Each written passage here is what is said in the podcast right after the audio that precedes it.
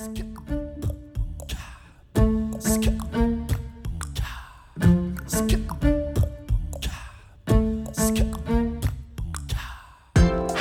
und herzlich willkommen. Hier ist eine neue Folge von Radikal Glücklich, deinem Podcast für ein strahlendes, wirklich gut gelauntes Leben. Die erste Folge im Februar 2022 ist ein Interview. Ich habe einen besonderen Gast heute und das ist Daniela Jenkatsch. Daniela und ich haben uns auf sehr besondere Weise kennengelernt und das erzählen wir auch in der Folge. Sie ist systemischer Coach, Yogalehrerin, Thai-Massage-Therapeutin und ich liebe den Titel ihrer Webseite, weil sie heißt Soul Source. Und auf der Webseite gibt es auch einen Satz, der da steht auf Englisch, on the other side of fear is everything you want. Also auf der anderen Seite der Angst ist alles, was du möchtest. Und ich finde den so passend. Und das Gespräch, was wir haben, dreht sich darum, wie wir in unser Zentrum kommen, wie Daniela ihren Weg gefunden hat, welche Dinge sie gefunden haben, was die bei ihr bewirkt haben. Ich erzähle ein bisschen, weil ich habe eine Einzelstunde bei Daniela gehabt, wie das bei mir gewirkt hat und was da so los war. Und ich wünsche dir einfach viel Spaß bei dieser Folge 154, dann den eigenen Weg finden und das eigene Zentrum mit Daniela Jenkatsch. Und ja, hab einfach viel Spaß. Danke, dass du da bist. Bevor es losgeht, ganz kurze Mini-Werbeunterbrechung. Es startet das Ready to Rise Training. Und am 19. Februar gibt es ein kostenloses Spiritual Leadership Training. Gehe auf den Link zum Ready to Rise, klick auf das Ready to Rise Training, liest dir das durch und ganz oben, das oberste Feld steht, ja, melde mich für den Newsletter an. Wenn du im Newsletter bist, bekommst du den Link zu dem Zoom-Workshop rund um das Thema Spiritual Leadership, wie du entspannt und in deiner Kraft trotzdem erfolgreich bist. Für alle, die keinen Bock mehr haben zu kämpfen, für alle, die Lust haben, klarer zu kommunizieren. Egal, ob du selbstständig bist, angestellt oder deinen Haushalt wirfst. Es gibt fünf Live-Workshops, ist mein größtes Training, es ist sehr transformierend. Lies es dir durch, sei dabei. Im März sind die Live-Workshops, Termine stehen auch auf der Seite. Und ich freue mich einfach auf alle, die Bock haben. Und jetzt sage ich ganz viel Spaß mit Daniela in dieser Folge. Wenn du uns sehen willst, es gibt ein YouTube-Video. Falls du Lust hast, uns beim Quatschen zuzugucken. Ansonsten hoffe ich, dass dich das Gespräch motiviert, deinen eigenen Weg zu gehen. Schön, dass du da bist. Bis bald. So, ich freue mich auf den heutigen Gast, weil ich bin sehr beseelt. Ich hatte eine Einzelstunde bei ihr. Wir kennen uns. Die Geschichte erzählen wir euch gleich noch. Und ähm, mein Gast heute ist Daniela Jenkatsch. Du bist Coach und Yogalehrerin und hast jede Menge Interessen, machst viele Dinge. Und ich freue mich, mit dir heute zu sprechen, weil ich glaube, dass du einmal mit der Art, wie du unterrichtest, nochmal einen anderen Nerv triffst als das, was ich zumindest bisher kannte. Und weil du ein gutes Beispiel dafür bist, wie unser Weg uns irgendwie findet, ob wir wollen oder nicht. Also mhm. herzlich willkommen. Und vielleicht magst du zur Begrüßung kurz so ein paar Sätze sagen, wie du dich, wie du dich vorstellen magst oder was du über dich erzählen magst, bevor wir in Fragen und Gespräch und Plauderei abtauchen. Äh, als erstes vielen Dank, dass ähm, mir die Ehre zuteil wurde, hier heute mit dir das Gespräch führen zu dürfen. Das ist was ganz Besonderes für mich, wie wir vorhin schon gesprochen haben, unser Beweg, unser Beweg, unser Weg, äh, nein, unser Treffen. Unser erstes Aufeinandertreffen war sehr speziell für mich. Und ähm, ja, ich weiß nicht, fühle mich gerade wieder berührt und bewegt, wie damals, als ich dir das erste Mal in die Arme äh, gelaufen bin. Und ähm, ja, was soll ich zu mir erzählen? Ich bin mittlerweile 46 Jahre alt, lebe in München und ähm, ich habe meinen Yoga-Weg vor 17, 18 Jahren angefangen. Ähm, auch hier in München, damals beim Jivamukti Yoga, was mir damals auch sehr gut gepasst hat, weil ich früher Leistungsturnerin war und ich immer die Herausforderung brauchte und mein Kopf 24 Stunden am Tag einfach durchläuft und Yoga das Einzige war, was mich runtergebracht hat, wenn ich heulen wollte, habe ich mich immer auf die Shanasana, Shavasana gefreut. Jetzt bin ich auch noch so nervös, dass ich. Shanasana finde ich mega. Lass uns alle Shanasana machen. Alles alles neu, alles neu mache ich heute. Wir machen jetzt Shavasana. Genau, ähm, dass ich in der Shavasana einfach loslassen konnte und es hat mir so viel gegeben, weil ich zu den Menschen gehöre, die gerne mal alles zusammenhalten und nicht nach außen zeigen und kein Nervenzusammenbruch oder Heulanfall oder was auch immer. Und ähm, damals hat dann mein Weg eben angefangen. Ich habe fünf Jahre als Schülerin, bin ich teilweise sechsmal die Woche ins Studio gegangen. Wahnsinn. Ja, äh, ich hatte einen Körper, habe ich danach nie wiederbekommen. Aber mein Geist war auch beruhigt. Und dann habe ich irgendwann für mich festgestellt, ich verletze mich die ganze Zeit.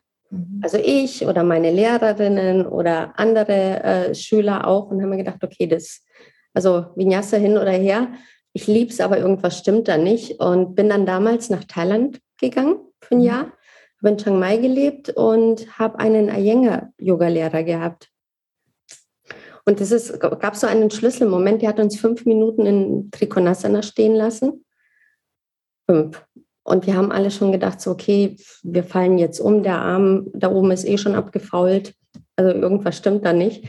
Und dann ist er zu jedem Einzelnen von uns hin und hat uns nur minimal korrigiert.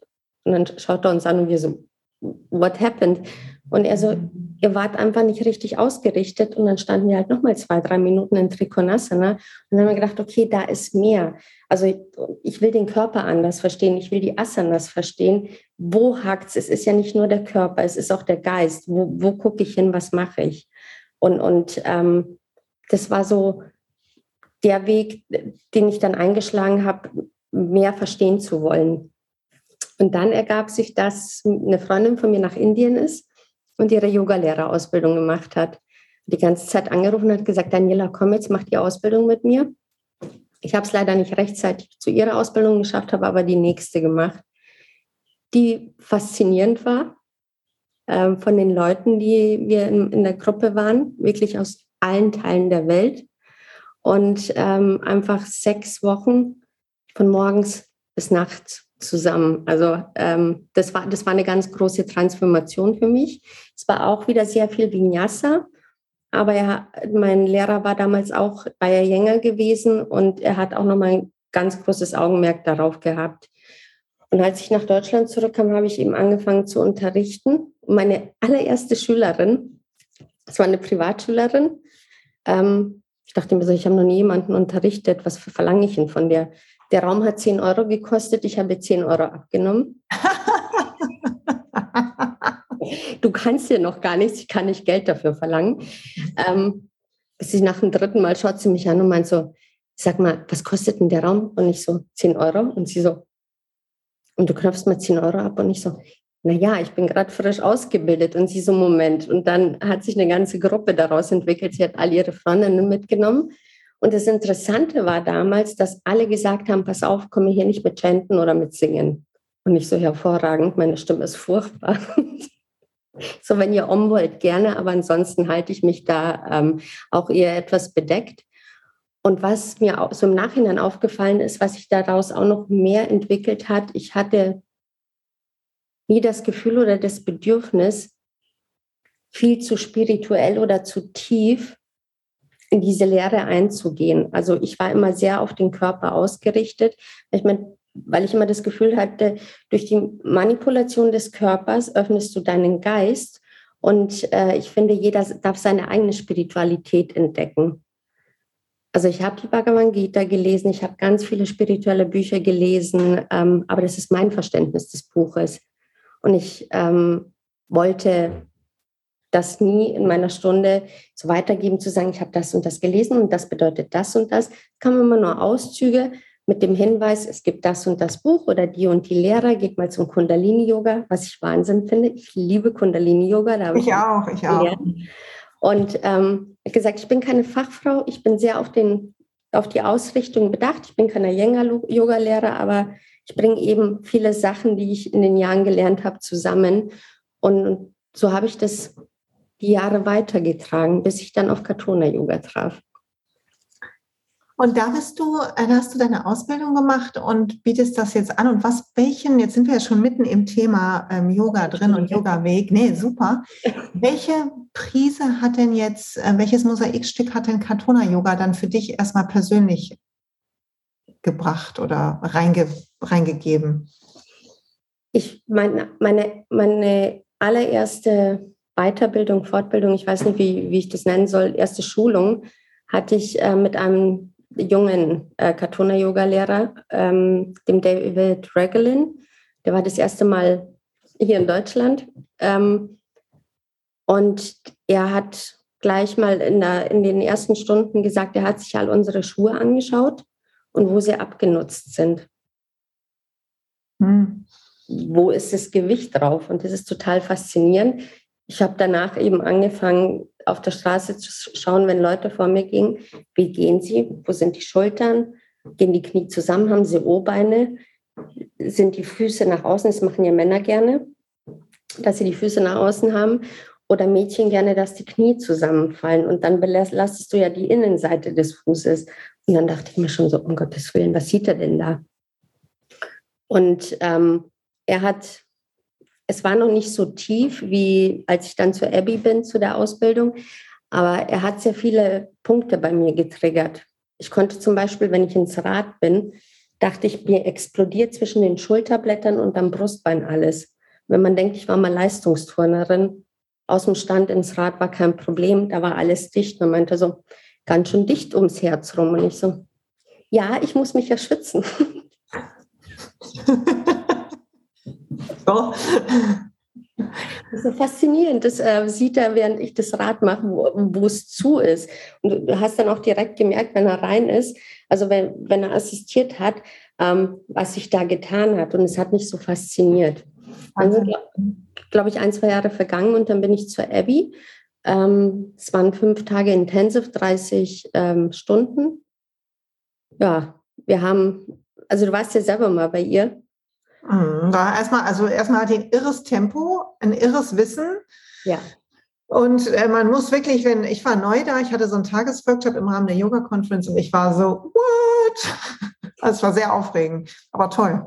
Ja, und wir hatten eben den ganzen Tag Zeit, über fünf Tage, und haben sehr viel geredet. Sie hat extrem viel gezeigt und wir haben dann teilweise eben zu zweit oder zu dritt eine Person in der Asana begleitet, also haben sie ausgerichtet. Du wurdest teilweise, also gefühlt gehalten, du wurdest im Endeffekt nur ausgerichtet, du hast nichts getan. Ich war schweißgebadet. Ich habe richtig gemerkt, wie es in meinem Körper knack, knack, knack macht, also wie sich, wie alles an seinen Platz zurückkommt. Und, und es wurde jeden Tag intensiver. Und am dritten Tag war irgendwas, also irgendwas war durch im Inneren, nicht im negativen Sinne, sondern im positiven Sinne. Wir waren sonst immer alle jeden Abend noch zusammen essen. An den Abend waren wirklich alle so, äh, ich brauche Zeit für mich, da kommt irgendwas hoch, das muss ich mir anschauen.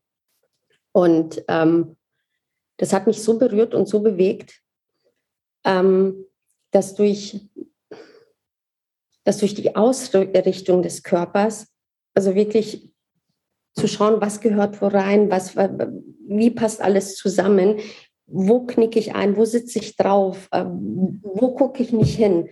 Das war das, was mir, wo ich mir dachte, oh Gott, mein Puzzleteil ist da, weil es all das vereint. Ähm, weil, weil die, der spirituelle Part ist drin, äh, äh, äh die, die, wie soll ich sagen, äh, die Technik, das Universum, die Metaphern, also alles kam zusammen, wo ich jahrelang danach gesucht habe, wie bringt man denn das zusammen, ohne äh, sich als spiritueller Lehrer hinzustellen. Weißt du, was ich meine? Mhm. Also es, für mich ist es sehr, Abby ist sehr, sehr erdig für mich. Also sie ist klar, sie ist deutlich. Ähm, ähm, das ist kein Shishi, sondern sie sagt, wie es ist. Und das, das ähm, das hat mich sehr berührt und, und, und hat mir das Gefühl gegeben, ich bin auf dem richtigen Weg. Das ist das, was ich verstehen will und das ist das, was ich weitergeben will. Schön, total schön. Schön, dass sich das zur richtigen Zeit gefunden hat und dann so ein Puzzlestein war.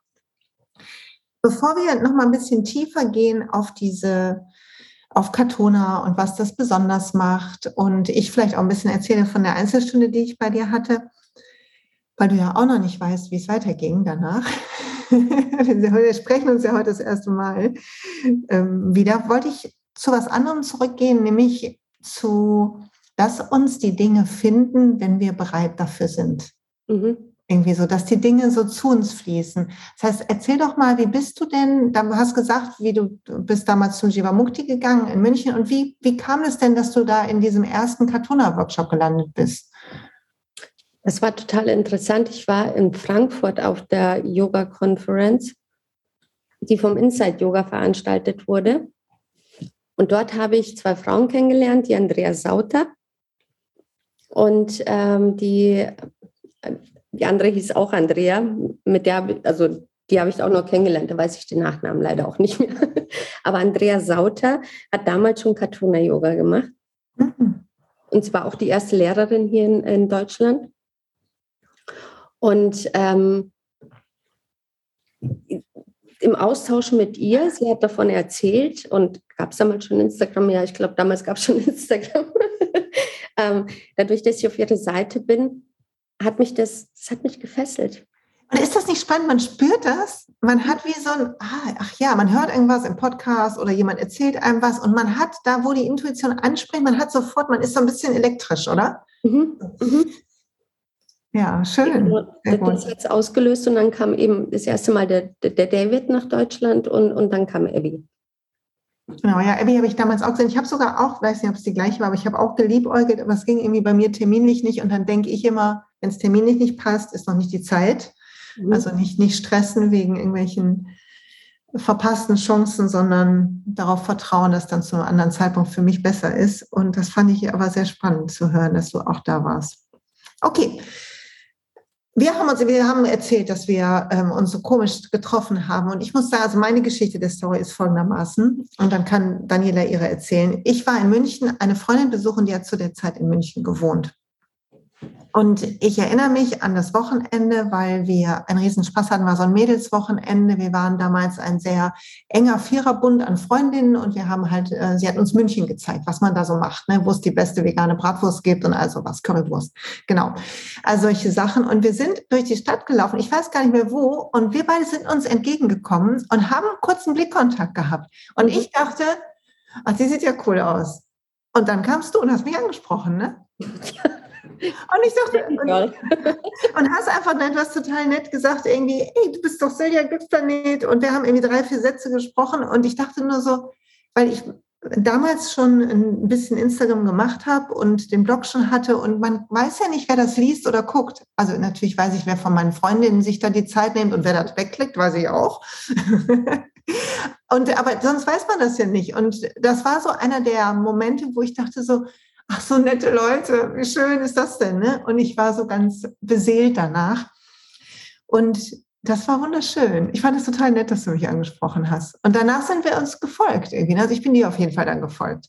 Ja, ich hatte dich eben auf Instagram, hatte ich dich schon gefunden und ähm, es hört sich total cheesy jetzt an, aber das nee, war, wirklich, es war wirklich so, es war, das war im Glockenbachviertel ich weiß sogar noch wo, in der Müllerstraße, weil da hatte ich damals gewohnt. Oder hatte ich da, nee, da hatte ich nicht mehr gewohnt, aber da hatte ich früher mal gewohnt. Und ich bin eben gegangen und ich glaube, ich habe hochgeschaut und dann sah ich dich und du warst für mich, das hört sich jetzt wirklich cheesy an, als ob du dahingeschwebt bist, so ganz in dir ruhend, so wie ich das so mache halt. Ja, genau. So, nein, aber das ist, ich, ich muss es so sagen, weil ich das so empfunden habe. Einfach so voller Liebe. So voller Liebe. Also du warst du bist für ich, ja, siehst du, mir fehlen, ich kann es nicht beschreiben. Das war einfach wie eine Lichtgestalt, die mir da entgegenkam. Und es hat dann wirklich in mir hat so irgendwas so klingen gemacht und ich so, die Silja. Und dann ich so, spreche sie an, spreche sie nicht an. Ist das total bescheuert? Jetzt wird die auch noch auf der Straße angesprochen, irgend so ein Fangirl. Und dann habe ich doch getraut. Und das war total nett. So, das war total nett, weil mein Ding ist ja auch, also erstmal fühlt man sich ja nicht so. Ich war tatsächlich sehr selig an dem Wochenende weil ähm, einfach Freundinnen Zeit haben. Es war schönes Wetter, die Sonne hat geschienen in München. Also es war so ein Frühsommertag, es war präpandemisch, also wir hatten keine Mundschütze auf und sowas alles. Es war also sehr unbeschwert. Und ich weiß gar nicht, ob das davor oder danach war. Es stand auf jeden Fall mein, ähm, mein zweiter Tattoo-Termin an. Ich war also auch ein bisschen irgendwie so aufgeregt, freudig und so war das, ja. Und habe mich sehr darüber gefreut. Das war sehr schön. Ich werde nämlich gar nicht ähm, oft angesprochen. Eigentlich so gut wie nie, ehrlich gesagt. Ich werde manchmal, ähm, habe ich schon mal gesehen, dass, dass jemand irgendwie mich beobachtet, aber dann weiß er nicht, vielleicht benehme ich mich auch in dem Moment einfach komisch. Das muss nichts mit Instagram zu tun haben. So groß ist der Account ja auch nicht. Aber ähm, das war jedenfalls total schön. Und ich hatte auch so eine gute Energie, habe gedacht, die ist ja nett. Und dann sind wir uns gefolgt. Und so konnte ich auch sehen, dass du mit Yoga unterwegs bist und habe irgendwann gesehen, dass du Katona machst. Und dann habe ich eine Einzelstunde gebucht. So, jetzt kommen wir zu den Einzelstunden. Bevor ich erzähle, sag mal, warum macht man, also du machst, glaube ich, im Moment nur Einzelstunden, hast du gesagt, ne? Ja. Warum ist das so ein, so ein wichtiger Punkt für dich? Also ich habe, ich muss ein bisschen ausholen, ich habe in den letzten Jahren extrem viel in Fitnessstudios unterrichtet und eine meiner größten Klassen waren 70 Leute. Oh. Also kam in die Klasse rein, äh, in das Studio rein und dachte mir so, ja, die sind noch vom vorherigen Kurs. Da stelle ich mich so hin und ich sehe seit noch vom vorherigen Kurs und alle so, nee, und ich so Momente habe halt gezählt. Und da ist für mich so, ich will da keine Bomben-Yoga-Stunde mit ganz vielen verrückten Asanas, sondern so, okay, 70 Menschen, wie, wie soll ich die alle beobachten? Und, und ähm, ich möchte, dass sie sich nicht verletzen, aber ihren Spaß haben. Und ich habe damals schon angefangen, sehr viele äh, Katona-Yoga-Elemente einzubauen, weil du viel misst im, im, im Katona-Yoga. Die Achselhülle passt auf die Kniescheibe, äh, deine Ferse passt in die Hand. Ähm, Dein Fuß passt auf die Wade, also von der Länge her. Der Oberkörper, die kannst du auf die Oberschenkel legen. Und das ist für mich so, wenn du Menschen hast, die vielleicht noch nie Yoga gemacht haben, einfach ihnen erstmal ein Verständnis für ihren Körper zu geben, damit sie messen können. Es geht sehr viel ums Messen im Katona-Yoga auch. Ähm, kommst erstmal bei dir an, weil du man wahrnehmen muss, ah, ich habe eine Achselhülle, die passt auf die Kniescheibe und meine Ferse passt in die Hand, wenn ich nach unten gehe. Und wenn ich die Knie anwinkel, habe ich nicht das Gefühl, äh, dass die Oberschenkelmuskulatur hinten reißt. Und, und ähm, ich kann da immer nur so Teile einbauen. Ich mach, wir haben nie eine komplette Katona-Yoga-Stunde gemacht und habe aber für mich so gemerkt, wenn, wenn Menschen Themen haben und sagen, ah, ich will mal in eine Stunde zu dir kommen, also so eine offene, sage ich, kannst du gerne machen, aber wenn du Themen angehen möchtest, dann würde ich dir raten, lass uns, lass uns treffen, lass uns drüber reden, lass uns deinen Körper anschauen. Und ähm, im Nachhinein gesehen, vor allem die letzten vier, fünf, glaube ich, äh, Privatstunden, ähm, es war halt, dass man entweder, das ist ganz normal, passiert beim Yoga, bei anderen Sachen, manche mussten ganz viel lachen also diese Übersprungshandlung, eigentlich tut gerade was weh, aber ich lache jetzt oder äh, vor sich hinschimpfen, mal böse werden, aber auch viel weinen. Ähm, wo dann immer was so war, oh Gott, ich weiß jetzt gar nicht, warum ich weine. Und ich so, nee, ja, ich könnte es ja jetzt sagen, aber ich lasse dich jetzt halt einfach mal. Und ich finde es find so schön und so wichtig, dass man sich in diesem Moment geborgen fühlt, dass man alles loslassen kann und dass man auch die Zeit hat, einfach drüber zu sprechen, ähm, was könnte das jetzt ausgelöst haben? Wo haben wir was aufgemacht? Wo konnte die Energie wieder durchfließen? Und, und, und was macht das gerade mit dir? Und es ist halt, wenn du mit fünf, zehn anderen Menschen im Raum bist, außer du bist jetzt in einer Fortbildung oder in einer Ausbildung, dann ist man immer noch mal anders zusammen und enthält sich. Aber ähm, ich mag das total gerne, wenn ich jemanden ganz gehören kann. Weißt du, was ich meine? Ja, total, verstehe ich sehr gut. Und ist ja auch, also jetzt kann ich ja vielleicht mal sagen, ich habe die Einzelstunde bei dir gebucht, weil Katona Yoga hatte ich schon ein bisschen kennengelernt, über Elena Brauer und so das gesehen, über Abby, als sie hier in Deutschland war und war sowieso neugierig, neue Sachen. Ich muss immer ausprobieren. Ich ist immer, wenn, wenn irgendwo Elektrizität in mir ist, dann will ich der Spur nachgehen und habe immer damit gehadert, soll ich jetzt in Amerika so eine Einzelstunde mal einen Schwick und dann hast du das gepostet und ich dachte, ach, die Daniela, ja, Moment mal, da kann ich ja machen. Und ähm, am Anfang hast du mich hingesetzt und du hast mich ausgerichtet, so wie du das eben auch geschildert hast aus deiner Fortbildung, dass mhm. man halt hingesetzt wird und ausgerichtet wird und plötzlich eine andere Art von ineinander oder Zentrierung ineinander ähm, passen erlebt. Einfach nur im Sitz, dadurch, dass irgendwie die Schulter ein bisschen höher, hier ein bisschen den Kopf rüber. Keine Ahnung, was wir alles gemacht haben. Mhm. Und was ich dann interessant fand, war, das hat dann bei mir ja auch, als ich dann einmal fertig war, also ja kam eine Gefühlswallung. Also ich bin sehr traurig geworden, Und ähm, ich war ja mittlerweile durch das mit, mit mir und meinen Gefühlen arbeiten, weiß ich, habe ich dann schon immer ein Gefühl, wo diese Emotion herkommt, wusste, dass die älter ist und dennoch deutlich spürbar wie eine Welle, die ähm, dann irgendwann natürlich auch wieder verebbt ist. Das fand ich super spannend und das kam in der Stunde, glaube ich, zweimal und in der Zwischenzeit haben wir dann halt auch bewegt und gearbeitet und hast mir ein bisschen erklärt, warum was wie gut tun kann und so weiter, was auch, also man, ich konnte was mit nach Hause nehmen, was ich jetzt einbaue in meine, in meinen Morgen. Ich muss ehrlich sagen, ich habe mich noch nicht getraut, die ganze Stunde nochmal zu machen. War nämlich ganz schön anstrengend, man ist nicht so wohl für Yoga. Ich verstehe dich. Es ist nicht die Yoga-Art, wo man so fröhlich durchtanzt, ähm, mhm. sondern man, man atmet sich durch. Man versucht, du hast mir ja erklärt, man versucht, kleine Anpassungen zu machen, damit es leichter wird. Ne? So, mhm. so den ja, Körper ich, zu verstehen.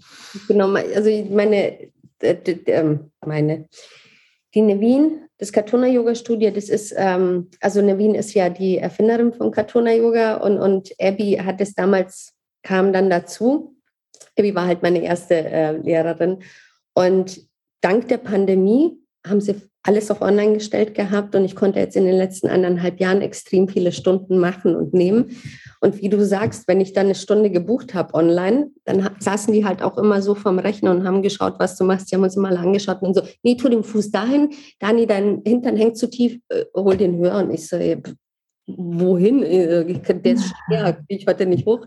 Und dann habe ich eine Zeit lang also Digital Studio haben, habe ich mir halt ähm, das gekauft und konnte halt die Stunden dann machen, wann ich wollte. Dann ist mir aber aufgefallen, dass wenn mir irgendwas zu schwer war, ich teilweise einfach nur vorgespult habe und gedacht, nee, Freundchen, practice what you preach. Ich ähm, äh, hole mir die ganz, also ich melde mich für die ganz normalen Stunden an und lass mir sagen, wo ich wieder falsch stehe. Weil ähm, es ist kein Meister vom Himmel gefallen und, und ähm, man läuft nie locker, was heißt nie, man läuft nicht ständig locker flockig durchs Leben und alles ist super. Also es können ja kleine Geschehnisse sein, die sich gerne sofort wieder in unseren Körper rein manifestieren und ohne dass du es merkst, machst du irgendwo zu.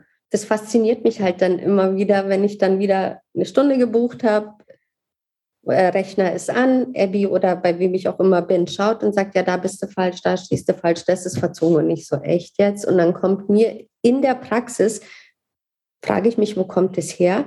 Und durch dieses ähm, Go around yourself, also schau 360 Grad, macht es halt irgendwann klingt so, ah, das ist passiert oder da habe ich an das gedacht oder da ist irgendwas Altes hergekommen. Und dadurch, dass du den Körper dann eben manipulierst und ihn wieder in seine Form bringst, kann diese Energie raus. Und das ist das, was mich so fasziniert, weil ich, ähm, also man, wir lernen ja auch, dass, also mittlerweile ist die Forschung ja so weit zu wissen, dass wenn wir etwas erleben, wir immer Gefühl und Erlebnis speichern und dass das Gefühl nicht nur in der Erinnerung gespeichert wird, sondern auch in der körperlichen Abbildung. Also wenn ich Angst habe und die sitzt mir schwer auf der Lunge oder am Hals wird's eng, wenn ich an den Moment wieder denke, dann ruft der Körper das ja, diese Energie wieder ab, dieses Energiefeld wieder ab. Und ich ähm, finde es so spannend, auch die ganzen Erkenntnisse rund um das Thema Faszien, dass wenn Faszien verkleben und wir sie wieder lösen, dass halt auch diese Energien sich lösen, Erinnerungen hochkommen können, wir uns Themen stellen können. Ich glaube immer, das, was hochkommt, ist auch dran, darf bearbeitet werden, darf gehen, ist bereit zu gehen. Und ich hatte mal eine Massage irgendwann, da waren wir, wir einen Retreat geleitet, Vanessa und ich auf Ibiza. Und da war in dem Haus, was wir gemietet hatten, wir hatten so eine Villa gemietet, ähm, ach, das waren nur Zeiten. Wir haben so eine Villa gemietet, kurz mal kurz drin schwelgen, das war einfach eine mega Woche. Und da war durch Zufall in dem einen Zimmer, was nicht zu uns gehörte, eine Ayurveda-Masseurin. Mhm eine ganz nette Englisch oder was auch immer, äh, keine Ahnung. Und bei der konnten wir dann abends uns einbuchen, wenn wir wollten. Ne? Und dann hat die mit mir so eine ayurveda masse und die ging auch so ganz tief ins Fasting, ganz anders als Katona-Yoga, aber unter meine Schulterblätter und an Stellen, wo ich noch nie, schwöre ich, noch nie massiert worden bin. Und ich habe geheult in dieser Stunde, obwohl es mir super ging an diesem Tag. Am nächsten Mal war ich wie ein neugeborenes Baby. Und ähnlich war das auch da, als wir die Einzelstunde hatten. Man arbeitet mit seinem eigenen Körper, man kommt an eine Stelle, es kommt was hoch und dann ähm, kann man das bearbeiten oder, oder halt ähm, körperlich oder auch geistig oder am besten Fall beides. Mhm. So ist mein Erleben zumindest dazu. Mich würde interessieren, Daniela, wenn du jetzt, du hast ein bisschen erzählt, wie das am Anfang bei dir war mit dem Herz und dem Rad und so. Und jetzt übst du schon länger Kartona. Merkst du denn Veränderungen? Und wenn ja, wo merkst du die bei dir selber? Und was hat sich verändert durch das, den Körper, wie hast du es gerade genannt, den Körper wieder in seine Form bringen? Ja, in, in, seinem, also es geht ja immer um die Mitte. Wir meditieren ja, um unsere, in unsere Mitte wieder zurückzukommen. Aber wenn dein Körper total verzogen ist, das ist meine Meinung, nicht die allgängige, ähm, kannst du dich tot meditieren? Bist du vielleicht für den Moment. Das ist vielleicht schwerer. Drin, so. Ja, aber äh, Geist und Körper gehören für mich einfach zusammen. Also das eine funktioniert nicht ohne das andere. Also ich kann auch nie nur eins. Ich, ich muss jetzt da ein bisschen ausholen. Ich, ich habe mal 21 Tage lang ähm, Schweigemeditation gemacht. Mhm. Ich habe jeden Tag ein Foto gemacht. Und das Lustige war, ich muss zugeben, ich bin nicht diejenige, die eine Stunde lang meditierend sitzen kann. Ich bin damals immer eingeschlafen und bin aufgewacht, weil ich irgendwo dagegen geknallt bin. Ich hatte aber das Glück. ich, ehrlich gesagt, ey, ganz Entschuldigung, du kannst sofort zurück, aber ich habe, wenn ich, ich habe eine 300 Stunden Plus Ausbildung gemacht, irgendwo in Köln, da mussten wir so früh aufstanden. Und immer, wenn die morgens schon meditiert haben, vor dem Bewegen, dann mhm. war das immer so, dann sitzt du im Meditationssitz und dann kippst du da so weg, und dann wachst du von, und dann immer, wenn du dann die Augen kurz aufgelöst hast, die Lehrerin so. In meiner Yoga-Lehrerausbildung auch um sechs in der Früh meditieren und nicht so, Leute, ich bin noch nicht wach und Sitzmeditation geht bei mir nicht. okay. Das Glück bei der, bei der Schweigemeditation, äh, Schweigemeditation, bei dem, ja, Schweige. Challenge, keine Ahnung. 21 Tage Schweigen? Ja, genau. Schweigeretreat. Ähm, was, was ich in Thailand gemacht habe, im, im Kloster.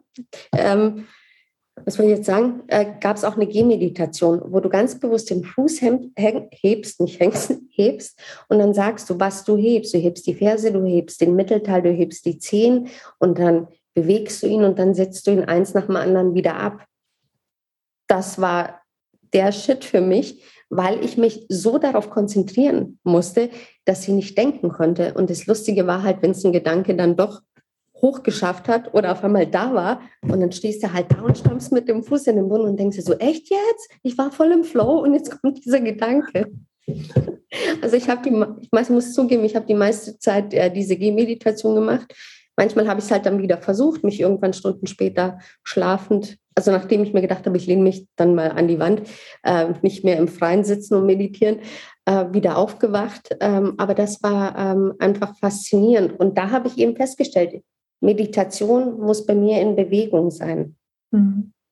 Ich habe es wirklich versucht, über, über, über ein Jahrzehnt jetzt. Ich sitze gerne da, ich meditiere für 10, 15 Minuten, manchmal, wenn ich Glück habe, auch länger. Aber ist nicht meins. Ich, brauch, ich brauche für mich, habe ich festgestellt, die Bewegung dazu. Und das gibt mir Katona-Yoga auch. Nicht, wenn ich eine geleitete Stunde habe, sondern Abby sagt auch immer Home Practice. Home Practice ist das, was dich verändert, weil du mit dir bist und dich beobachtest, während du praktizierst. Wo komme ich nicht weiter? Warum komme ich nicht weiter? Wo hängt's? Ich weiß, dass ich da jetzt weitergehen sollte. Die Schulter mag nicht, der Nacken tut weh. Was habe ich getan? Wo, also was habe ich getan oder was ist passiert? Woher kommt es? Also, dass so, das ist für mich Meditation, weil ich mich so auf meinen Körper konzentriere und ihn beobachte, dass ich keine Zeit habe, dem da oben zuzuhören. Mhm. Und das ist, Katona Yoga ist für mich auch Meditation in, in, in Bewegung. Ich bin einfach schon immer so ein, damals schon ein Kind mit Hummeln im Po gewesen und als Erwachsene äh, noch viel schlimmer. So. Ja, ich glaube, dass, also ich habe das bei mir in meinem Buch, habe ich das genannt, so Brücken. Ich glaube, ähm, wir haben, also ich glaube, wir haben alle eine natürliche Verbindung zu unserer Mitte oder Seele oder warum selbst, wie immer wir das nennen wollen. Und es gibt für jeden von uns unterschiedliche Brücken. Manche sind für den einen leichter als für den anderen und so weiter. Ähm, und ich glaube, immer ist ganz gut zu wissen, wo sind meine Brücken. Also wenn du sagst, Bewegung und diese Konzentration darauf tun mir gut, dann finde ich dann, also das ist einfach ein Geschenk, wenn wir das für uns finden. Mhm. Mal zurück zu deiner Arbeit mit anderen, wenn ich darf. Du hast mittlerweile auch eine Coaching-Ausbildung gemacht. Das heißt, das fließt für dich mit ein ja. in Einzelstunden. Erzähl ja. mal ein bisschen, weil ich das ja auch liebe zu kombinieren, Yoga und Coaching. Ich habe vor drei Jahren meine systemische Coach-Ausbildung gemacht. Und es kam halt daraus, weil ich, ich komme aus ganz verschiedenen Bereichen. Also ich habe in meinem Leben äh, sehr viele verschiedene Berufe ergriffen. Ähm, ich war Krankenschwester, ich war Marketingwirtin, ich habe mein ganzes Leben lang nebenbei gekellnert, weil es mir einfach Spaß gemacht hat. Ähm, ich habe ähm, auf Filmproduktionen gearbeitet, ähm, lauter, ich habe Sachen ausprobiert immer. Und es kam mir schon immer zugute, auch in meinem Yoga-Unterricht, weil Menschen zu mir kamen und dann immer noch mal wissen wollten, warum funktioniert das nicht im Körper oder was kann ich denn da tun? Oder ich mich teilweise eine halbe, dreiviertel Stunde danach noch unterhalten habe und mir dachte, naja, Psychologie kann ich nicht studieren, das Abi fehlt. Im Alter habe ich jetzt auch keine Lust mehr. Ähm, gedacht, ich wollte sagen, weil der Schnitt kann es nicht sein. Ich habe ähm, nach 30 studiert und man hat dann irgendwann genug Wartesemester. Ah, okay. vielleicht mache ich, äh, vielleicht mache ich den Traum noch wahr. Ähm, und dann habe ich sehr lange überlegt, machst du den ähm, ähm, psychologischen Heilpraktiker Mhm. Da habe ich mir tausend Seiten angeschaut und die Entscheidung ist halt nie so richtig gefallen. Und da war es nicht elektrisch, ne? Ja. Und, und mit der, mit der Coach-Ausbildung, das war so, irgendwann kam der Punkt vor drei Jahren, ich habe den, ähm, mein Job wurde gekündigt, wo ich gearbeitet habe. Und dann habe ich mir gedacht, okay, jetzt packe ich es an. Und das war, ich war selber beim Psychologen über Jahre, habe Psychoanalyse gemacht und meine Coaching-Ausbildung war ein eine Psychoanalyse äh, kompakt in äh, 700 Stunden. Also ich bin mal, wir sind alle, wirklich die ganze Gruppe manchmal raus und haben uns gedacht, what the fuck? Ich habe gar nicht gedacht, dass das noch in mir drin ist, weil du kannst ja mit dem Coaching auch nochmal in, in, die, in die Tiefen gehen, wo man sich dachte, äh, ich dachte, ich habe das damals auf der Couch gelassen bei meiner Psychologin. Mm -mm. Immer noch. Wir lassen ja nichts irgendwo. Das, man, ja. Wir heilen ja in, auf so viele Schichten. Eine Schicht ist weg und das Thema ist aber noch in zehn anderen. Definitiv. Und das, deswegen ist es mal so, okay, ich, mu ich mu muss und möchte das kombinieren, weil ich auch vor Jahren auch angefangen habe, äh, ähm, Gesicht lesen zu lernen also du kannst den Körper lesen, das Gesicht, die Hände, die Füße, alles. Ich weiß, ich bin, aber ich war ja in der NLP und Coaching-Ausbildung und dann ja. machen wir auch alles mit äh, hier Physiognomie und was machen die Füße gerade und was machen die Hände. Ich bin nicht so gut da drin, aber ich finde es super spannend. Ich bin, ich bin, ich bin so ein Jack of all trades. Was heißt das? Äh, also mich interessiert viel. Ich bin Ach. ein Generalist, ich bin, nicht kein, ich bin kein Spezialist, das würde ich nie sagen. Also ich, äh, mich interessiert immer sehr viel und wenn ich das Gefühl habe, ich habe das jetzt verstanden, dann bin ich beim nächsten. Und für mich war die Coach-Ausbildung einfach so, was mir einen Rahmen gibt. Es geht ja auch im Katona-Yoga. äh, Im Englischen sagt man, to create a container. Mhm. Also dadurch gebe ich den Ganzen wieder Form. Und ich dadurch, wenn du so ein Jack of all Trades bist und ich mit überall bin und alles interessiert mich und ich so, nee, also viel zu anstrengend. Ich brauche jetzt mal brauche jetzt mal einen Container, ich muss irgendwie äh, mir selber einen Rahmen setzen und das mein Wissen bündeln und damit arbeiten. Und das hat, war, war die, war die Coaching-Ausbildung für mich. Sehr spannend. Dann hast du gesagt, dass du ja auch in den Einzelstunden in unserem kleinen Vorgespräch, was wir eben haben, dass du da gerne diese beiden Sachen halt kombinierst, weil halt Themen hochkommen und man dann ja auch über Fragen oder Beobachtungen nochmal vielleicht ähm, mithelfen kann. Und du hast aber auch gesagt, guckst dir auch immer an, wie die Wohnung ist, weil du auch so Feng Shui interessiert bist. Und da bin ich natürlich sofort, denke ich, ach, was, sag mal Beispiele bitte. Was sieht man denn an der Wohnung zum Beispiel? Was sieht, kannst du mein Zimmer sehen? Was sieht man denn an meinem Zimmer? Dass du, äh, dass du gerne Farben sortierst. Das habe ich auf irgendeinem Post gesehen, fand ich stylisch, habe ich das bei mir auch gemacht. So, so simpel ist das. Aber ich mag tatsächlich, wenn Dinge schön sind. Ja. Ich glaube, das mag jeder. Äh, die hm, würde ich so nicht sagen. Ich habe Wohnungen gesehen, wo ich mir dachte, so, okay, nein. Okay. Ähm, ähm, also ich bin ich habe in Feng Shui habe ich mich nur eingelesen, weil es sich für mich. Ja, ist doch egal, sag mal. Und ich komme, ich komme aus einer Familie, ich hoffe, die erschlagen mich nicht, äh, die viel aufhebt. ja. ähm, oder sammelt. Also meine Oma ah. war, war, ganz krass, aber die ist im Ersten Weltkrieg zur Welt gekommen, hat den Zweiten erlebt und dann noch den Jugoslawienkrieg. Man kann alles brauchen. Und ich falle in meiner Familie so komplett aus dem Rahmen, weil ich nie zu viele haben will. Ich weiß nicht, wie oft ich schon umgezogen bin. Mein bester Freund zieht immer sehr gerne mit mir um, wenn, er, wenn ich ihn brauche. Ich so, Daniel, und er so, kein Problem, wir brauchen ja nicht mal einen großen, sondern einen kleinen Sprinter, weil die Dani hat eh nichts. Und, und wenn ich dann eben bei, bei, bei anderen Menschen bin, schaue ich mir an, was steht da, braucht man das? Ist es alt? Macht es überhaupt Sinn, dass es da steht? Blockiert es die Energie? Es geht ja auch um Ecken. Oder wie zum Beispiel runde Tische.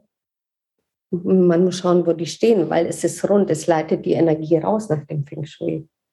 Ah, okay. Also es, und dann, wenn, wenn, ich, wenn ich solche Sachen lese oder höre, dann überlege ich, bei wem stand wo, was, wie hat er sich gefühlt oder was macht es mit ihm, wo steht das Bett. Also ich habe in, in meiner letzten WG, ähm, ich habe halt einen langen Schrank da drin gehabt. Ich mag zum Beispiel keine Schränke. Ich hasse Schränke. Ich hasse sie. Das ist das für mich die, das nimmt einfach mir zu viel Platz weg. Ich fühle mich davon erschlagen und ich tendiere dann dazu, auch Sachen zu sammeln, die ich nicht brauche, ja. weil ich sehe sie ja nicht mehr. Und dann konnte ich das Bett eben nur an die Tür stellen, die, wenn ich von außen aber komme, äh, in den Gang, also mein Bett steht zum Teil im Hausgang. Oh, okay. Halt auch nicht geil. Und wenn ich das Bett aber gedreht habe, weil das Zimmer so länglich ist, hatte ich das Gefühl, ich habe keinen Platz mehr. Also ich hatte, ich musste ständig, habe ich das Bett hin und her geschoben, um die Energie irgendwie zu verändern und, und, und habe das einfach faszinierend gefunden, was das mit mir energetisch macht. Also, dass ich das Bett nicht hinstellen kann, wo ich will, dass dieser Schrank ist, den ich mir immer angeschaut habe und dachte, oh, warum muss der da schon drin sein, als ich da eingezogen bin? Und ähm, eben, wenn überall Sachen rumstehen an Plätzen, wo du zum Beispiel arbeiten sollst, Weißt du, ich bin im Büro.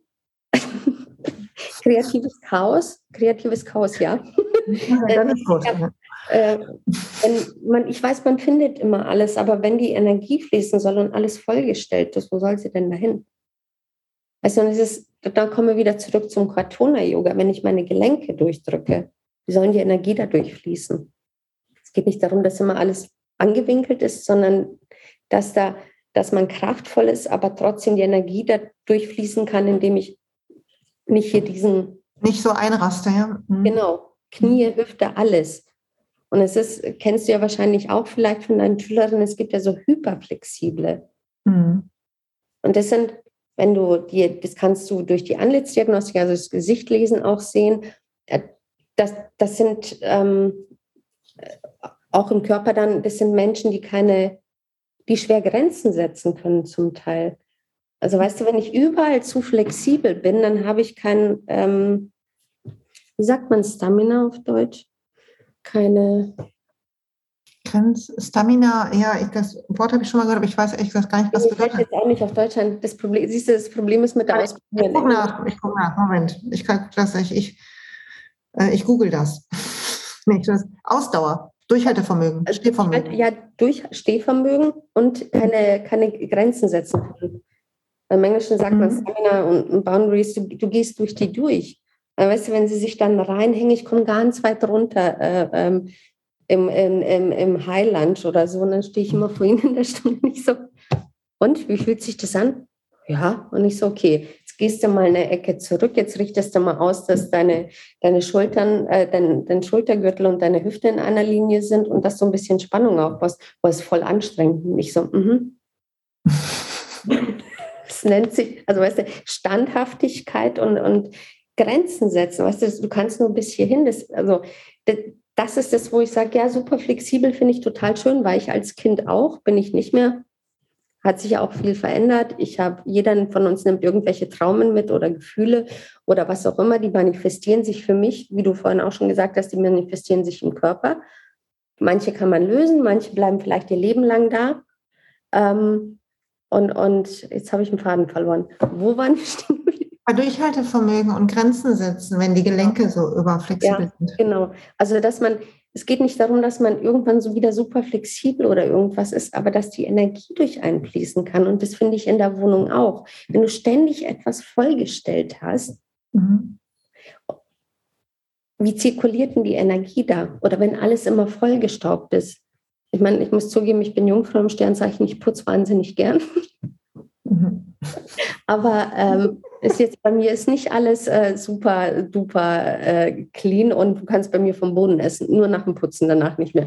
Ähm, aber ähm, es ist so, wenn auch mit der Ernährung, ja, schau, da kommen wir auch auf die Ernährung, da kommen wir schon zum nächsten. Wenn ich nur Müll in mich rein esse, wie sollen da gute Energie entstehen? Wie, wie isst du denn? Worauf achtest du? Äh, worauf ich, also äh, worauf ich achte, mhm. dass es frisch ist, ähm, viel Suppen, vor allem im Winter. Ich bin äh, ganz schön viel, da sind wir beim Ayurveda, da kommen wir wieder zurück. Es geht das eine oder das, und das andere nicht. Ähm, ich brauche Wärme. Ich habe immer kalte Hände, immer kalte Füße, weil die Energie nicht so zirkuliert, wie sie zirkulieren soll.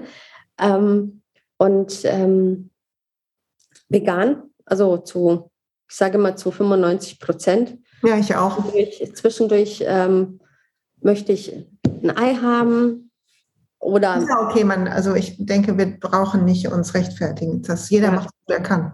Genau, oder, oder bist halt beim Italiener gesagt, haben Sie veganen Parmesan? Die schmeißt mich wieder raus. Also ich meine, und dann habe ich eine äh, kroatische Familie. Also ist, meine Mutter ist das Faszinierendste. Sie kocht und dann sagt sie, sage ich bitte ohne Fleisch. Und sie so, ich habe da jetzt ein bisschen Hühnchen rein für den Geschmack. Und ich so, okay. Weißt du, da kommt dann mein, da kommt, also ich würde das dann nicht äh, sagen, nee, ich esse es jetzt nicht. Ich meine, das aus Respekt alles vor gut, dir. Alles gut, also, ja. Das ist so, nicht so, okay, Mama, wie lange weißt du das schon? Seit bald 20 Jahren, aber okay, Weißt ich muss sagen, ich war, das war einer der ersten ähm, Momente, wo ich echt so dachte, dies ist ein Durchbruch. Ich glaube, da war ich zwei oder drei Jahre schon vegan. Ich war am Anfang super strikt. Also ähm, nach zehn Jahren habe ich, ähm, also ich bin jetzt im elften Jahr und ich habe so vor, als letztes Jahr meine Haut so schlecht wurde, da habe ich mich beraten lassen und ab und zu esse ich jetzt auch ein Ei und so ein paar Sachen, die ähm, wichtig sind, kein Fleisch, wohlgemerkt, das ähm, klappt nicht. Aber nach zwei, drei Jahren jedenfalls, nach meiner krassen Umstellung und das, was ja für die Familie immer auch so ein bisschen wie Schluss machen mit normalen Gewohnheiten sich anfühlt, ne, die reagierten unterschiedlichst verstimmt, haben meine Eltern mich zum Essen eingeladen, also uns alle. Und sie haben ein dreigängiges veganes Menü gekocht. Wow.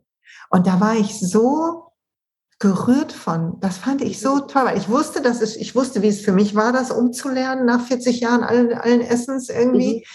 Und ich wusste, dass für meine Eltern auch ein großer Schritt ist und dass sie das machen und es hat total lecker geschmeckt und es hat ihnen auch Spaß gemacht. Und jetzt mittlerweile ähm, essen sie an mehreren Abenden pflanzlich.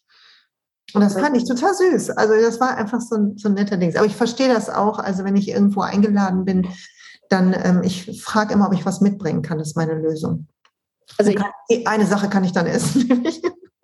ich versuche, wenn ich bei meiner Mutter bin, die lebt ja in Kroatien. So, okay. Normalerweise klappt es immer sehr gut, aber ich kann, ich kann Geld draufsetzen, dass einmal im Jahr ist irgendwo Fleisch drin, wo ich kein Fleisch drin haben wollte.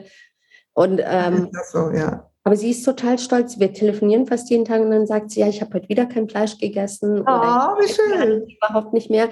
Und mein Bruder ist auch so, wenn ich bei denen bin, da habe ich lange hingeredet. Wir haben pflanzliche Milch mittlerweile zu Hause. Dann kauft er mal Jackfruit und kocht damit. Es gibt immer irgendwas Veganes für mich, wenn ich Ach, schön. Also, also ich, ich, ich habe nie das Bedürfnis gehabt, irgendjemanden zu die ganze Zeit zu belehren zu müssen. Ich habe es halt für mich gemacht und es ist schön, dass es zwar sehr lange gedauert hat, aber meine, meine Familie auch ein paar Gewohnheiten einfach geändert hat. Das ist toll, ja. Ja, Ernährung macht viel, ne? So sind wir ja darauf gekommen, auf die kleinen Familienanekdötchen. Ähm, fand ich auch ähm, Bewegung und Ernährung und irgendeine Art von geistiger Zentrierungspraxis, wie die auch aussehen mag, tun gut. Ich muss noch mal, bevor wir hier, wir sind schon fast am Ende der Zeit, das ist jetzt ganz schön gerast, was ja eigentlich ein gutes Zeichen ist, aber auch ein bisschen schade. Ähm, Du hast von dem Schweigeretreat erzählt. Du hast gesagt, du hast jeden Tag ein Foto von dir gemacht. Mhm. Und was sah man denn auf den Bildern? Wie sich mein Gesicht verändert hat. Also wirklich diese, weil wie lange war ich denn da schon? Da war ich schon ein halbes Jahr da. Nee, vier, vier Monate oder sowas. Ich habe in Chiang Mai gelebt und ähm, da war meine Ernährung eh nochmal komplett umgestellt. Ähm, das thailändische Essen, da kannst du, kann, bist du ja im Vegan Heaven, wenn du willst. Und wie lange ist das Jahr? 2008 war das. 2008, genau. Und ähm, was dieses tägliche um 10 Uhr ins Bett gehen, um 4 Uhr aufstehen, zu meditieren, nur zweimal am Tag zu essen, also um 5 in der Früh und um 11 Uhr vormittags, das war das Mittagessen. Wir durften am Nachmittag noch Obst essen, wenn es gar nicht ging, das habe ich dann auch gemacht. Es hat mein Gesicht, also sowas, es, ich fand es einfach krass, als ich mir die Fotos danach angeschaut habe, die Person, die da reinkam, war nicht die Person, die da rausging. Oh, Wahnsinn. Also auch von, ich bin ja ein Denker, ne? Die Falten hier. Kein Botox, sehr gut. Ja. ich habe Angst davor. Ähm, ja, bitte macht das. Also bitte alle, die zuhören, wenn ihr das noch nicht im Gesicht habt und ihr überlegt. Nein, nein, nein, denn ich habe, ich habe nie darüber nachgedacht. Ich habe hier eine Narbe und war beim Hautarzt und dann hat er mir erzählt, wie man das, also er hat das dann auch gelöst, also ist dann mit einer Nadel rein und hat das aufgeschaut und meinte so, ich würde Ihnen da Botox reinmachen, äh, dann benutzen Sie Ihren Unterkiefer nicht so, nicht so. Jetzt pass auf, das war ein Mann und der war so gebotoxt und ich habe ihn so angeschaut und ich so, ähm, ähm, nein, ich glaube, ich möchte das nicht, weißt du, weil da war ja keine Mimik und nichts mehr da und ich bin halt, meine, meine Coach, meine Lehrer beim, äh, bei der Coaching-Ausbildung, die haben zu mir zum Beispiel immer gesagt, Daniela, bei dir sieht man im Gesicht, was du denkst und nicht so schlecht fürs Coaching, ne? Und die so, ja, und ich so, ja, aber Botox ist auch keine Lösung. so, nee, und das ist ja, also natürlich, man sieht, wenn, also man im man sieht ja im Coaching, oder äh, sagen wir mal so, ich finde, im Gesicht sieht man, ähm, was ja ungünstig wäre, wäre, wenn man eine Meinung sieht, irgendwie zustimmen mhm. oder sowas, ne? wo man dann merkt, okay, ich bin irgendwie nicht nur als Coach anwesend, sondern habe zu sehr meine Privatperson ist, ist zu sehr mit am Tisch. Und andererseits aber, wenn man ein Mitgefühl sieht oder ein, ähm, auch eine Erheiterung manchmal, wenn manche Dinge einfach eine unfreiwillige Komik haben, ich finde, das kann den Coaching-Prozess auch total ähm, gut beeinflussen. Definitiv. Besser als wenn da so eine Maschine sitzt. Okay, wir sind schon fast am Ende. Äh, durch diese wilde Ritt von wie man seinen Weg findet, ähm, wieso Körper und Geist immer zusammengehören und ähm, warum das, warte mal, Zentrieren des mhm. Körpers, hast du gesagt, ne, das Zentrum finden und ähm, so, so wichtig ist. Sag mal, was sind denn so die mh, hm, zwei, drei Dinge, ohne die ein Tag nicht sein kann bei dir? Gibt es so zwei, drei Sachen, die du einfach brauchst für dein Glück? Oder bist du da genauso unabhängig wie bei ähm, Besitztümern? Ähm, ich bin, äh, ich liebe Kaffee. Ich liebe Kaffee und Croissants. Also wenn ich zwischendurch entgifte, dann ähm, weiß ich, ich möchte auf alles im Leben verzichten, aber nicht auf meinen Kaffee und mein Croissant. Sind so, äh, nein, das ist so, das ist guilty pleasure, aber was mir am Tag so wichtig ist und was in einer Stadt wie München manchmal schwer ist, außer man hat so seine Ecken, ist sich am Morgen schon freundlich zu begegnen, guten Morgen zu sagen, sich einen schönen Tag zu wünschen. Ähm, das, man, das hätte ich am liebsten jeden Tag. Das klappt ganz gut äh, in den Läden, wo ich vorbeigehe, in dem Café oder in der Bäckerei. Das ist mir ganz wichtig. Das ist so, so starte ich den Tag gerne. Ähm, dann wirklich in der Früh gerne eine halbe Stunde und wenn es manchmal nur zehn Minuten sind, einfach mit mir zu sitzen und rauszustarren. Wenn ich keine Zeit habe, ähm, na okay, das, das, jetzt, das ist schlecht, verkaufe verkauf ich jetzt schlecht, wenn ich keine Zeit habe, Yoga zu machen. Die hat man immer ähm, oder die nimmt man sich. Genau. Aber wenn ich das Bedürfnis nicht habe, gleich in der Früh mit Yoga anzufangen, einfach wirklich mit meinem Kaffee in der Hand mich irgendwo hinzusetzen und aus dem Fenster rauszugucken, das ist mir wichtig.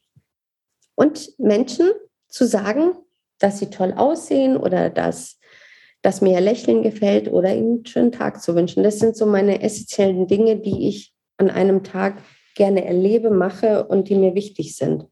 Das tun wir viel zu wenig, vor allem wir Frauen untereinander. Absolut, wie schön, wunderschön, ja. Also Ach, das, danke. Das mache ich einfach manchmal gerne, dass ich auf Menschen, vor allem Frauen, zugehe und sage, mir gefällt dein Kleid oder ich finde deine Haare toll oder was auch immer. Jemand die Tür aufzuhalten, fragen, ob du irgendwas tragen kannst. Ich fand, es sind so ganz Kleinigkeiten. Oder unserer Putzfrau, unserer indischen in der, im Büro, wo ich arbeite. Ich freue mich halt jeden Morgen, wenn ich sie sehe. Die ist halt auch eher so ein bisschen schüchtern und ich bin dann so, denke mir so, nee, jetzt guten Morgen und wie geht's? Und dann hast du halt so ein Strahlen im Gesicht. Und das ist auch so eine Sache, die mir wichtig ist, ähm, ähm, dass man, egal ob du super studiert bist, schweinereich oder halt in Anführungszeichen nur die Putzfrau, war ich übrigens auch mal, ich habe Zimmermädchen und sowas gemacht. Also, ich habe auch in, äh, lange Zeit geputzt. Mhm. Und ich habe für eine äh, äh, für eine Familie gehabt, die Million äh, gehabt, gearbeitet, die Millionen hat. Also ich kenne kenn beide, ähm, wie sagt man? Pole, Seiten. Pole. Und ich fand es immer ganz, also wichtig, mir ist es immer wichtig, dass man keinen Unterschied sieht. Wir sind alle gleich und es ist mir, es ist mir wurscht, woher du kommst und wer du bist und was du machst, sondern in dem Moment, wo wir uns sehen, dass wir einfach auf einer Augenhöhe sind, uns ein Lächeln ins Gesicht zaubern und, und ähm, einen guten Tag haben. Schön. Oh, das ist schon ein perfektes Schlusswort. Ich habe aber noch eine letzte Frage. Dann aber wirklich mache ich Schluss mit dir für dieses Gespräch. Danke auch. ähm, sag mir mal ein, zwei Bücher, wo du sagst, die waren wirklich toll und haben dich berührt, vielleicht aus dem letzten Jahr oder wenn es schon länger her ist, die du empfehlen kannst? Ähm, äh, Dr. Joe Dispenza. Oh, welches davon dem? Ein neues Ich. Und ich muss, ich warte, es liegt gerade auf dem Tisch. Das ist total lustig. Ich äh, habe es nämlich auf der Straße gefunden zu verschenken. Ähm, es nennt sich Balance und Haltung mhm. von Ina Parsons. Ähm, sie war Heilpraktikerin oder ist, ich hoffe, sie ist noch Heilpraktikerin, arbeitete in Verlagen, Werbeagenturen und leitete eine eigene Galerie, bis sie ihre aus eigenen Leiden notwendige Selbsthilfe als Therapie entwickelt hatte. Und die, also ich, faszinierend, äh, sie, ähm, sie erzählt ganz viele Geschichten von ihren Patienten, also wie die Behandlung war und was sie da gemacht haben. Und ähm, ich habe das eben, es lag auf der Straße, es hat geknistert, wie du sagtest. Und ähm, ich habe das mitgenommen. Und dieses Buch blätter ich die ganze Zeit durch, weil es mich einfach fasziniert. Und es kommt, es passt wieder, es passt wieder alles zusammen. Was ich genau sagen, das ist ja genau das perfekte Buch für dich, egal. Ja. Was habe ich sonst? Ansonsten äh, ähm, Jorge Bucay. Mhm. Kennst du ihn? Mir sagt mir nichts. Aber vielleicht ähm, äh, spreche ich den auch falsch. Es, es ist ein Psychologe äh, ein, ein, ein, aus Argentinien, glaube ich. Mhm. Nee, kenne ich nicht. Mhm. Äh, es gibt ein äh, bekanntes, Buch, äh, mehrere, aber äh, komm, ich erzähle dir eine Geschichte. Mhm, kenne ich nicht. Super. Äh, das ist ähm, ähm, ein junger Mann geht zu einem Psychologen und erzählt von seinem Problem und er erzählt ihm eine Geschichte, also eine Metapher im Endeffekt, die zu seinem Problem passt. Und für mich ist es wieder ein Puzzleteil. Nevin, Abby erzählen in Metaphern. Mhm. Also für mich gehört einfach, also dieses ganze Universum, diese ganzen Puzzle gehören hier einfach für mich zusammen. Aber jeder muss sie für sich selber anders oder wird sie für sich selber anders zusammensetzen, weil meine Wahrheit ist nicht deine Wahrheit. Wir schauen beide in den Computer rein, aber wir sehen, also ich meine, du schaust einen, nicht meinen und der Hintergrund ist bei uns beiden anders. Auf jeden Fall. Ja, so war. Schöne Tipps, danke dafür. Ach, ich liebe das sehr. Immer gut, diese Frage. Daniela, gibt es noch irgendwas, was ähm, du sagen möchtest, um abzuschließen? Dann ist es deine Zeit. Dass ich sehr dankbar bin, dass ich ähm, heute mit dir diesen Austausch haben durfte, dass ich sehr aufgeregt war, wie man, glaube ich, am Anfang gemerkt hat, und ähm, dass ich mich wirklich von Herzen freue, dich kennen zu dürfen. Ah, oh, du Schatz, danke schön. Ich danke dir auch sehr, dass du dir die Zeit genommen hast. Wer, das sage ich jetzt schon mal, wer mit Daniela arbeiten will, ihr findet in den Show Notes und in dem Blogpost zu dieser Folge ihre Seite und ihr könnt mit ihr, findet sie auf Instagram, das verlinke ich euch auch. Und ihr könnt, ähm, wenn ihr eine Einzelstunde möchtet und wissen wollt, was euer Körper euch sagt, wo die Emotionen sind, wie ihr euer Zentrum besser findet, Sie einfach antexten oder ihr schreiben und eine Stunde vereinbaren. Viel Spaß dabei. Und danke fürs Zuhören. Wenn du jemanden kennst, dem die Stunde, dem die Stunde, hm, das Gespräch gefallen könnte, dann leite die weiter. Wir freuen uns auf eure Kommentare, Fragen, alles Mögliche. Wir freuen uns einfach, dass ihr zuhört. So, Daniela, ich danke dir. Ich danke dir. Und das ich freue mich. Ich freue mich auch. Ciao, du Liebe. Bis dann.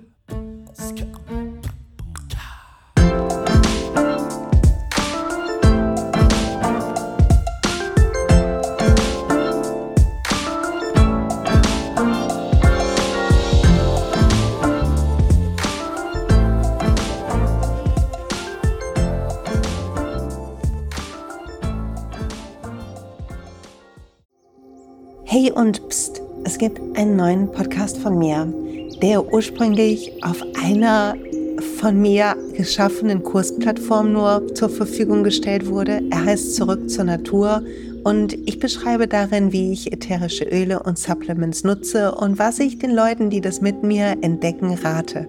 Wenn du also Lust hast, auf diesem Weg auch mir ein bisschen zuzuhören, dann findest du zurück zur Natur überall da, wo du auch diesen Podcast findest. Viel Spaß beim Zuhören.